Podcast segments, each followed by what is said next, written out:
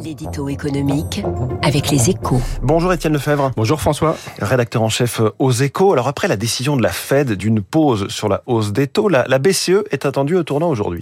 Oui, la Banque Centrale Américaine a maintenu ses taux d'intérêt inchangés hier soir pour la première fois depuis mars 2022 après 10 hausses consécutives.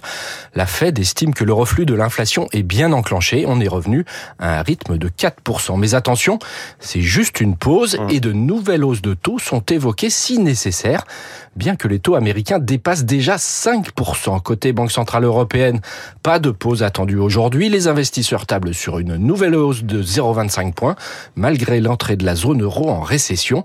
L'inflation a certes commencé à ralentir, mais cela reste fragile et inégal selon les secteurs. Le pic de taux d'intérêt en Europe est plutôt anticipé pour septembre autour de 4%. Alors le pic se rapproche, mais à quand la baisse des taux d'intérêt?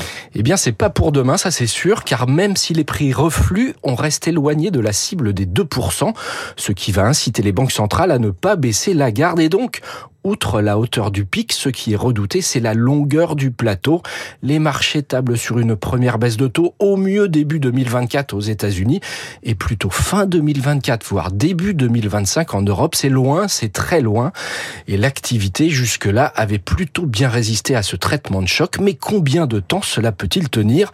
Avec des ménages qui empruntent à 4% pour leur logement, des défaillances d'entreprises plus élevées qu'avant le Covid et des États surendettés qui doivent se refinancer le risque, c'est que la récession s'installe et que des acteurs mordent la poussière sans pour autant qu'on revienne à 2% d'inflation, car certains économistes doutent de l'efficacité du resserrement monétaire tant que des entreprises parviennent à passer des hausses de prix.